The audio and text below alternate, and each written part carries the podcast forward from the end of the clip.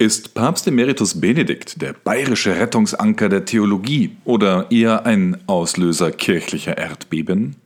Warum Papst Franziskus die große Teresa als außergewöhnliche Frau schätzt? Zwei Meldungen aus Frankreich und ein Blick hinter die menschlichen Kulissen eines Kunstdiebstahls in einem oberösterreichischen Benediktinerkloster. Hallo, herzlich willkommen zum Zehner Deutsch Podcast am Freitag, dem 16. April 2021. Mein Name ist AC Wimmer. Was meinen Sie? Hat die Kirche zu viele ihrer theologischen Eier in einen bayerischen Osterkorb gelegt? Diese Frage stellt Pater Raymond de Sousa in einer Würdigung der Person Josef Alois Ratzingers zum heutigen 94. Geburtstag des Papa Emeritus. Die Frage dränge sich auf, da der emeritierte Papst Benedikt XVI. am K-Samstag geboren und am selben Tag im neu eingesegneten Osterwasser getauft, sein Wiegenfest feiert, zu dem auch Zehner Deutsch herzlich gratuliert. Mit dem Tod von Pater Hans Küng 93 in der Osteroktav verabschiede sich, so Pater de Sousa, die Generation, zu der Josef Ratzinger gehöre. Ratzinger, der Bayer und der Schweizer Küng waren um die 30 theologischen Wunderkinder, schreibt der Priester, die als Teile der Rheinischen Allianz europäischer Theologen maßgeblich das Zweite Vatikanische Konzil prägen wollten und zum Teil auch prägen sollten. The Rhine flows into the Tiber. Der Rhein fließt in den Tiber war der Titel eines der berühmtesten Bücher über das Zweite Vatikanische Konzil und Kardinal Ratzinger floss weiter als jeder andere und wurde bei seiner Wahl zum Papst im Jahr 2005 sozusagen selbst zum Tiber so de Sousa. Das gegenwärtige theologische Chaos in Deutschland, wo der als verbindlich angekündigte synodale Weg die Möglichkeit des Schismas der Kirchenspaltung heraufbeschwöre, lade dazu ein, der deutschen Theologie, einer der einflussreichsten Kräfte im kirchlichen Leben des vergangenen Jahrhunderts, erneut Aufmerksamkeit zu schenken, schreibt der Priester im National Catholic Register. 60 Jahre lang, von seiner Priesterweihe 1951 bis zu seiner Abdankung im Jahr 2013, stand Josef Ratzinger im Zentrum dieser Bewegung der Kräfte deutschsprachiger Theologie oder nordeuropäischer Theologie, wie manche schreiben. In der Tat wurde er so etwas wie ein Anker in stürmischer See. Nach seiner Abdankung begann das Boot zu treiben, schreibt de Sousa weiter. Am späten Abend seines Lebens kann der bayerische Rettungsanker als die singuläre, generationenübergreifende Antwort der Kirche auf die Reformagenda der deutschen Theologie verstanden werden, schreibt der Autor weiter. Wird diese Reform katholisch sein, zurückkehrend zur großen und weiten Tradition oder protestantisch, abweichend von ihr? Das ist tatsächlich der spannende Horizont am 16. April 2021 für Kardinal Gerhard Ludwig Müller, dem ehemaligen Präfekten der Glaubenskongregation, ist Benedikt jetzt schon ein Kirchenlehrer der Zukunft, wie er in einem heute auf Cutnet veröffentlichten Interview mit Dr. Lothar Rielinger sagte. Wie auch immer, aus aller Welt werden im Kloster Mater Ecclesia die Glückwünsche heute eintreffen und den Papa Emeritus die Gebete zahlloser Gläubiger begleiten von Papst Franziskus bis in die Peripherien der Weltkirche im Jahr 2021. Noch heute spürt man stark die Präsenz Benedikt, diskutieren Katholiken auch die Nachbeben der Erschütterungen, die er ausgelöst hat, vor allem am 11. Februar 2013. An diesem Tag gab der Papst während eines Konsistoriums auf Latein auch noch bekannt, dass er zum 28. Februar im Jahr 2013, Zitat, auf das Amt des Bischofs von Rom, des Nachfolgers Petri, verzichten werde.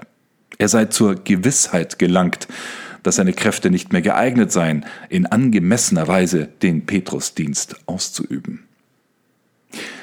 Es war eine schwierige Entscheidung, sagte er erst vor kurzem dazu. Aber ich habe es nach bestem Wissen und Gewissen gemacht und ich denke, ich habe das Richtige getan. Einige meiner etwas fanatischen Freunde sind immer noch verärgert. Sie würden meine Entscheidung nicht akzeptieren. Ich denke an die Verschwörungstheorien, die darauf folgten, so Papst Emeritus Benedikt. Manche sagten, es sei wegen des WatiLeaks-Skandals, manche sagten, es sei wegen eines Komplotts der schwulen Lobby, manche sagten, es sei wegen des Falls Richard Williamson. Sie wollen nicht an eine bewusst getroffene Wahl glauben, aber mein Gewissen ist rein. Nun, wie wir wissen, der Papst aus Bayern zog sich zurück zu einem Leben im Gebet, im Kloster Mater Ecclesiae, in den vatikanischen Gärten, aber von dort meldet sich Benedikt auch bei Gelegenheit zu Wort. Zuletzt mit seiner Sorge um die Gefahr eines Schismas in Deutschland vor wenigen Tagen. Einer Sorge, die er bekanntlich mit seinem Nachfolger teilt und vielen anderen Katholiken weltweit. Unterdessen hat sein Nachfolger Papst Franziskus in einer Videobotschaft die heilige Teresa von Avila als Lehrerin des Gebets gewürdigt. Der Pontifex sprach bei einer Veranstaltung zum 50. Jahrestag der Erhebung der heiligen Ordensgründerin zur Kirchenlehrerin. Die spanische Mystikerin, auch bekannt als Große Teresa, die kleine ist Therese von Lisieux, Sie ist eine von vier Frauen, die diesen Titel der Kirchenlehrerin erhalten hat. Und sie ist eine wichtige Lehrerin für Katholiken heute, in unserer Zeit. Das machte Papst Franziskus bei der ihr gewürdigten Konferenz klar, die den Titel Mujer Excepcional trug, also außergewöhnliche Frau. Franziskus sagte wörtlich, die heilige Teresa lehrt uns, dass der Weg, der sie zu einer außergewöhnlichen Frau und zu einer Bezugsperson durch die Jahrhunderte machte, der Weg des Gebetes ist, und er steht all jenen offen, die sich demütig dem Wirken des Geistes in ihrem Leben öffnen. Unterdessen machten auch zwei Meldungen aus Frankreich gestern weltweit Schlagzeilen.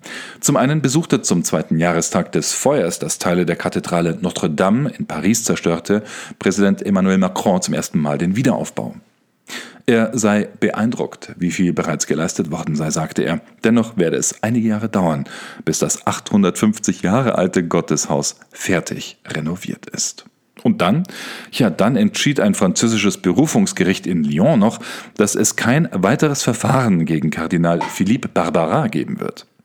Wer dem Fall Barbara bei Zehner Deutsch gefolgt ist, wird wissen, dass der ehemalige Erzbischof von Lyon Anfang 2020 vom Vorwurf der Nichtanzeige sexuellen Missbrauchs freigesprochen worden war. Mehr zu den Hintergründen dieses komplexen Falls, der auf jeden Fall nichts für schwache Gemüter ist, lesen Sie auf unserer Homepage. Aber blicken wir zum Abschluss des Podcasts noch nach Oberösterreich und hinter die Kulissen, die menschlichen Kulissen von Nachrichten, wie wir sie bei Zehner Deutsch täglich bringen in diesem Fall. Ein Mönch des berühmten Benediktinerstifts Kremsmünster ist am Donnerstag wegen des Diebstahls von Gemälden, Kupferstichen, Büchern und Kerzenständern im Wert von 35.000 Euro zu acht Monaten bedingter Haft verurteilt worden.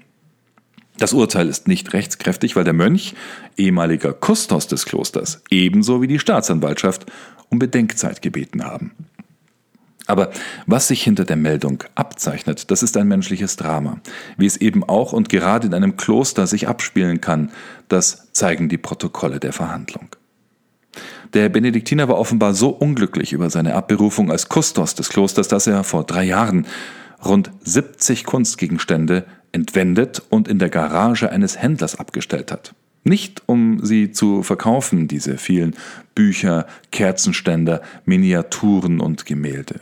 Nein, er sei einfach depressiv gewesen und habe die schönen Gegenstände zwischenlagern wollen, um sie dann mal wieder zu holen, wenn er im Kloster, Zitat, wieder ein Büro habe. Jetzt bleibt dem Benediktiner offenbar seine Mönchszelle, was vielleicht auch der bessere Ort für Reue und Bekehrung ist als jede andere Zelle. Möge ihm die große Theresa dabei eine Hilfe sein. Das war der Zehner Deutsch Podcast am Freitag, dem 16. April 2021. Ich wünsche Ihnen einen gesegneten Sonntag und einen guten Start in die neue Woche. Wir hören uns.